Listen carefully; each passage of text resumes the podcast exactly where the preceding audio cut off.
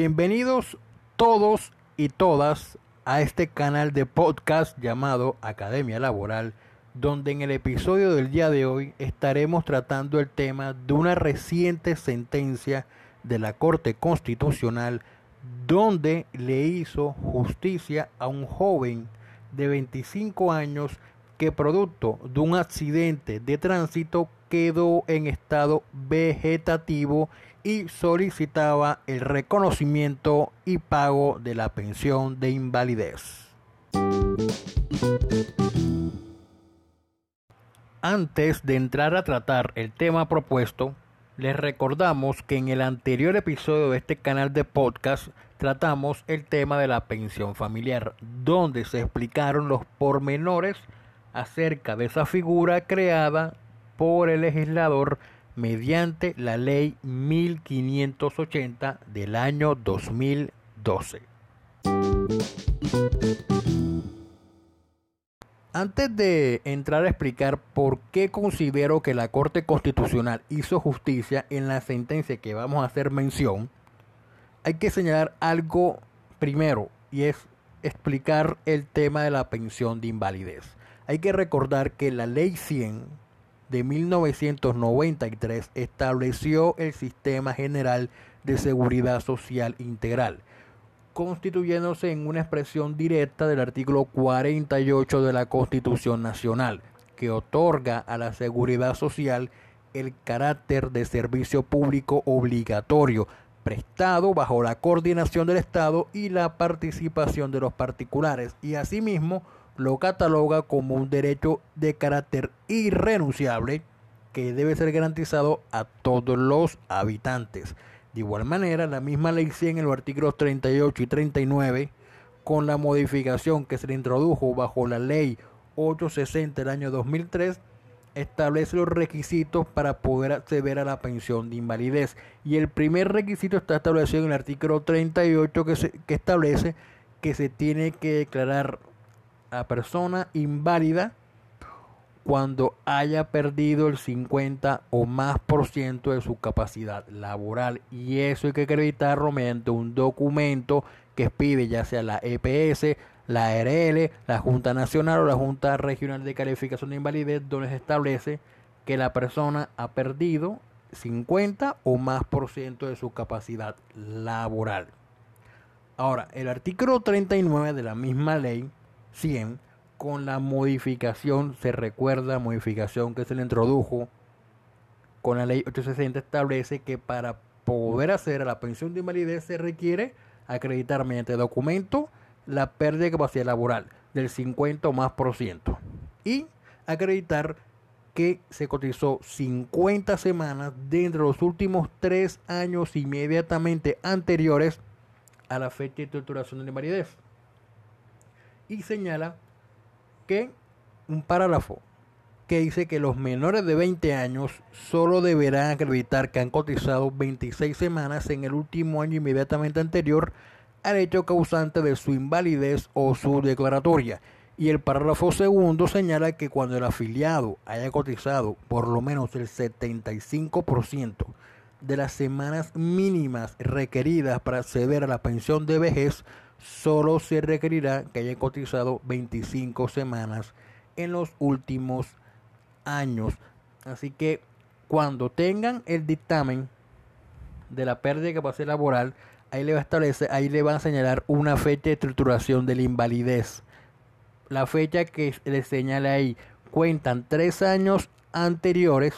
y deben contar dentro de los tres años si, si cumplen con el requisito de las 50 semanas. Por ejemplo, si la fecha, de la fecha de estructuración fue en el 2019,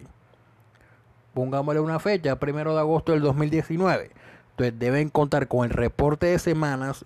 del fondo de pensiones donde se encuentren afiliados entre el primero de agosto del 2019 y el primero de agosto del 2016. En ese periodo de tiempo deben contar con 50 semanas para poder tener derecho a la pensión de invalidez. Ahora, si es joven, de, si es joven, 20 años,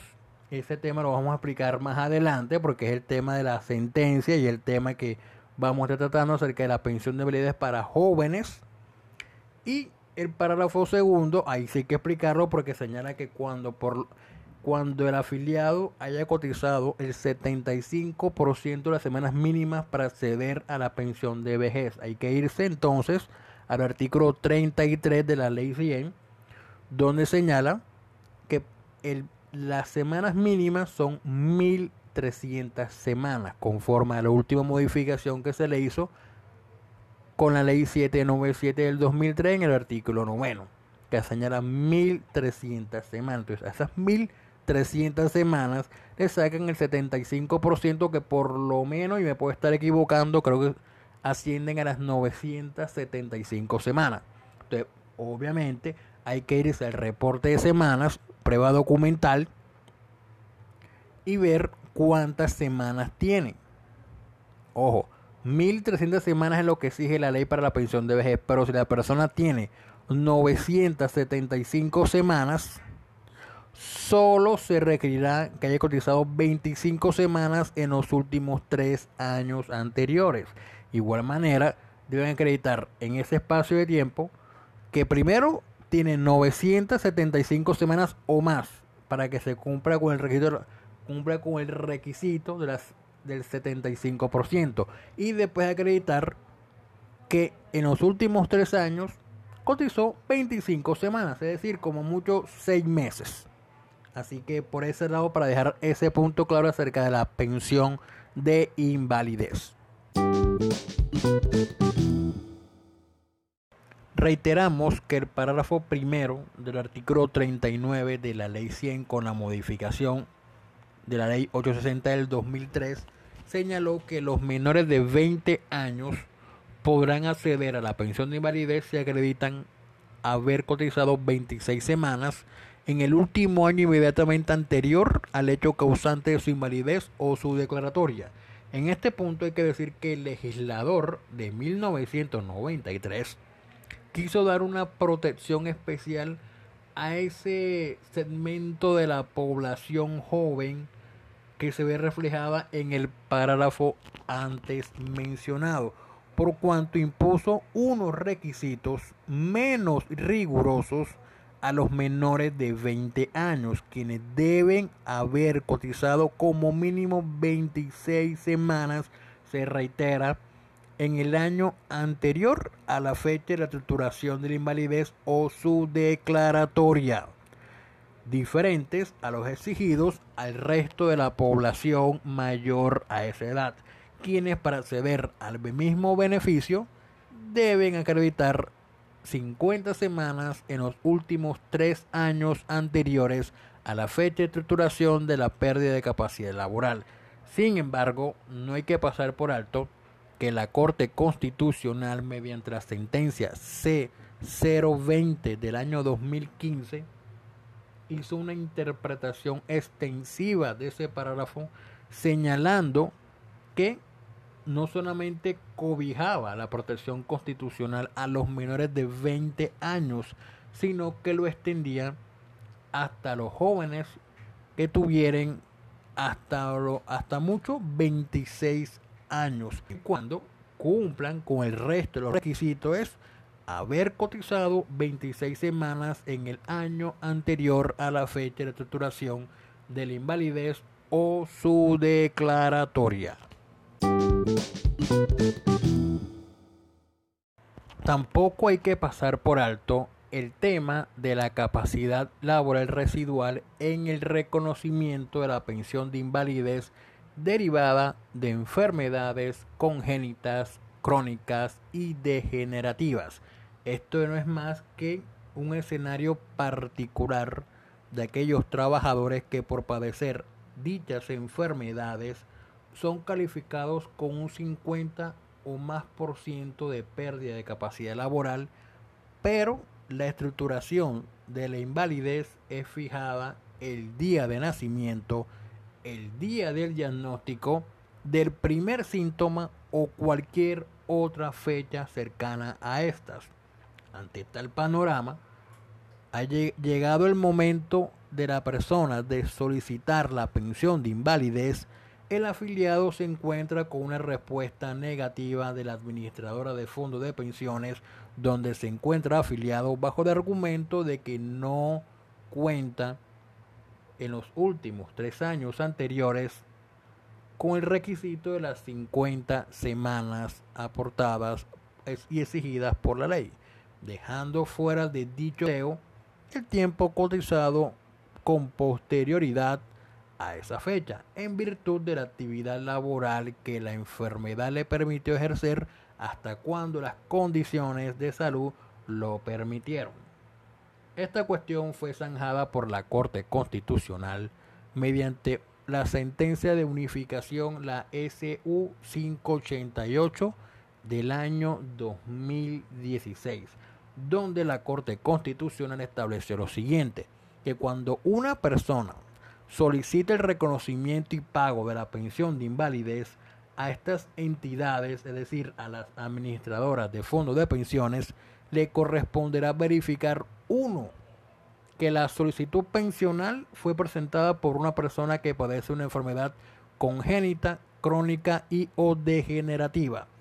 Dos, que con posterioridad a la fecha de la estructuración de la invalidez fijada por autoridad médico laboral, en este caso llámese EPS, ARL, Junta Nacional o Junta Regional de Calificación de la Invalidez, la persona cuenta con un número importante de semanas cotizadas. Y tres, que los aportes fueron realizados en ejercicio de una efectiva y probada capacidad laboral residual, es decir, que en efecto la persona desempeñó una labor u oficio y que la densidad de semanas aportadas permite establecer que el fin de la persona no es defraudar al sistema de seguridad social. De acreditarse lo anterior, señala la Corte Constitucional, que la administradora de fondos de pensiones, donde se encuentra afiliado la persona, deberá elegir el momento desde el cual aplicará el supuesto establecido en el artículo 39 de la Ley 100, tal, tal como fue modificado con la Ley 860 del año 2003. Dicho instante podrá corresponder a la fecha en la que se realizó la última cotización. Dos la, fecha de la solicitud pensional o tres, la fecha de la calificación de la invalidez. Decisión que se fundamentará en criterios razonables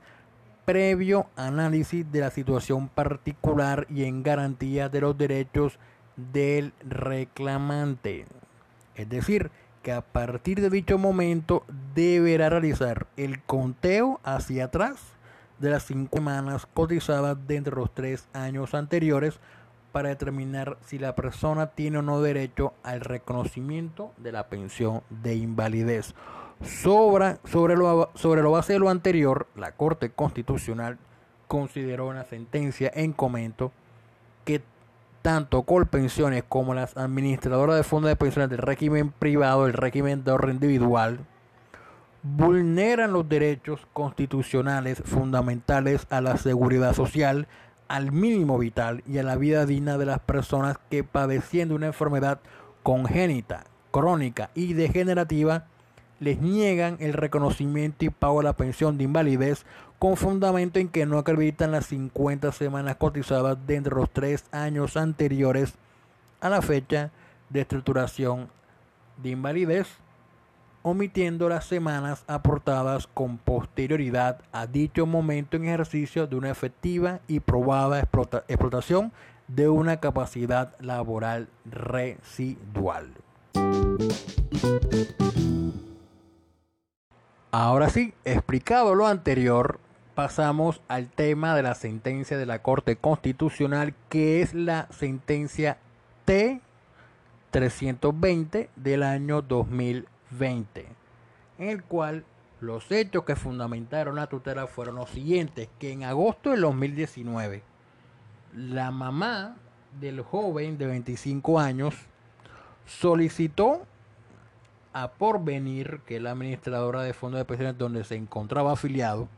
el reconocimiento y pago de la pensión de invalidez en virtud que el 11 de agosto del año 2017 había sido calificado con un porcentaje del 96 0.5% de pérdida de capacidad laboral, estructurada para el primero de febrero del año 2015. Por venir, como casi todas las fondos de pensiones, negó el reconocimiento y pago debido a que el joven no cumplía el requisito de haber cotizado 50 semanas en los tres años inmediatamente anteriores a la fecha de estructuración de la invalidez previsto en el artículo 39 de la Ley 100 de 1993 con la modificación, reiteramos, establecida en la Ley 860 del año 2003. Posteriormente, a la fecha de estructuración de la invalidez, el joven de 25 años contaba, según el reporte de semanas que fue llegado por porvenir al proceso constitucional, contaba con un alto número de semanas cotizadas al sistema. Ahora, si se contabilizaban esas semanas bajo el concepto de capacidad laboral residual que se explicó anteriormente, fácilmente explica la Corte que se, que se advertía que el, que el accionante cumplía con el requisito de haber cotizado 50 semanas dentro de los tres años anteriores a la última cotización. Sin embargo, la misma corporación determinó que no era posible aplicar tal concepto de la capacidad laboral residual, por cuanto su pérdida de capacidad laboral no fue producto de una enfermedad congénita, crónica o degenerativa, sino que tuvo origen en un accidente de tránsito tras el cual quedó en estado vegetativo. Ahora, lo anterior no sucede lo mismo si damos aplicación al párrafo primero del artículo 39 de la ley 100 con base en lo establecido por la Corte Constitucional en la sentencia C 020 del año 2015, donde declaró exequible el referido párrafo y posibilitó su aplicación a las personas de hasta 26 años dependiendo del caso concreto y a criterio del juzgador. Es importante recalcar que además de la edad, el referido párrafo exige otra condición para acceder a la pensión de invalidez esto es que la persona haya cotizado 26 semanas al sistema de pensiones en el año inmediatamente anterior a la fecha de estructuración de invalidez o su declaratoria. Entonces, el propio legislador permitió hacer el conteo de las 26 semanas a partir de dos momentos, de la fecha de estructuración de la invalidez o la declaratoria de invalidez en cualquiera de ellos se aclara, la persona debe estar en el rango de edad protegido por Corte Constitucional, es decir, hasta los 26 años. La Corte, cuando entró a revisar el caso, encontró que no se cumplieron requisitos para acceder a la pensión de invalidez con base en la fecha de la fecha de estructuración de la invalidez. Por cuanto en, es, no contaba con las 26 semanas. Sin embargo, no pasa lo mismo con la fecha de declaratoria de la invalidez. Ok, son dos fechas totalmente diferentes. La fecha declaratoria se refiere a la fecha del dictamen y la fecha de estructuración de invalidez es la que declara la, la EPS, la RL o la Junta Nacional o la Junta Nacional o Regional donde se declara que a partir de esa fecha la persona está inválida. Entonces son dos fechas totalmente diferentes en caso de que sean jóvenes. Entonces la Corte encontró que la fecha de torturación que señaló la Junta no tenía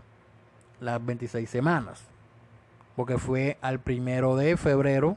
del 2015. Entonces a esa fecha no tiene la semana pero la fecha declaratoria que fue pasado dos años, en, caso fue, en este caso fue en el año 2017, encontró la Corte que sí, sí cumplía con la densidad de semanas, en este caso 26 semanas, por lo que ordenó a Porvenir a reconocerle y pagarle la pensión de invalidez al joven, así como le ordenó, o más bien lo, sí, le ordenó a que no, a que no siguiera desconociendo las garantías fundamentales de personas que se, que se encontraban en situación de discapacidad y que son menores de 26 años. Esto lo dice la Corte porque ya anteriormente por venir creo que en tres o cuatro sentencias de la Corte Constitucional le habían ordenado reconocerle y pagar pensión de invalidez a personas menores de 26 años y que en este volvía por venir a negar dicho reconocimiento. Así que vuelvo y reitero, en mi criterio, creo y estoy totalmente de acuerdo con lo que dice la, la Corte Constitucional,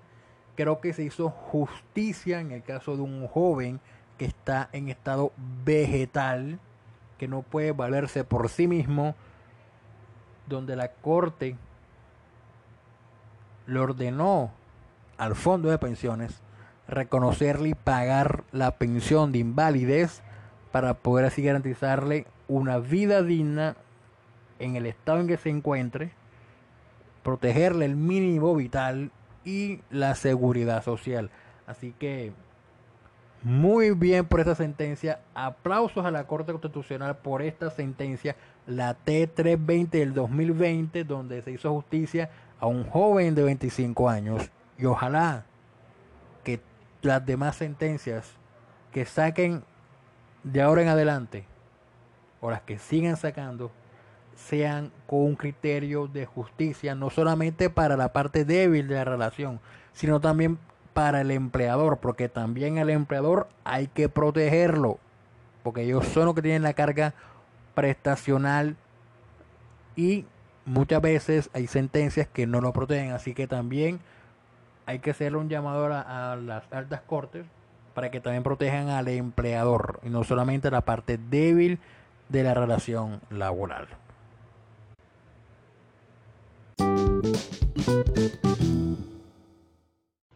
Uno burlándose de Abelardo de la Espriella y de Víctor Mosquera Marín cuando fueron apoderados del expresidente Uribe porque no hicieron previamente la solicitud de rectificación ante ciertas afirmaciones que había lanzado Gonzalo Guillén y el creador de Matarife, Daniel Mendoza por llamarlo así, en redes sociales, y uno encuentra que Iván Cepeda, con todo lo que habla en redes sociales, y su apoderado, que es nada más y nada menos que también Ramiro Bejarano, cometen el, mismo bendito error. No piden rectificación a Uribe y a sus hijos por llamarlo en redes sociales senador de la FARC. Y por esa razón, el juez de tutela le negó una solicitud de retractación a Uribe y a sus hijos. Cometen el mismo error, critican y cometen la misma pendejada. Y antes de dar por finalizado este episodio, y si te gustó, no te olvides que hay muchos más en la plataforma de audio que se encuentre más a tu gusto. Llámese Anchor, Spotify, Apple Podcast, Google Podcast, Overcast, Radio Public y Spreaker. Asimismo, nos puedes encontrar también en la red social que uses como Academia Laboral. Y por último, y no menos importante, comparte este episodio con amigos y colegas y así ayudar a arranquearnos en la aplicación de tu preferencia. Asimismo, si tienes un problema jurídico de carácter laboral, pensional o de alguna vulneración de algún derecho fundamental, puedes llamarnos al número 318-414-3842 o escribirnos a través de los perfiles de redes sociales donde nos encontramos participando, llámese Facebook, Twitter e Instagram. Contamos con experiencia y tu problema jurídico lo hacemos nuestro para darle la mejor solución posible.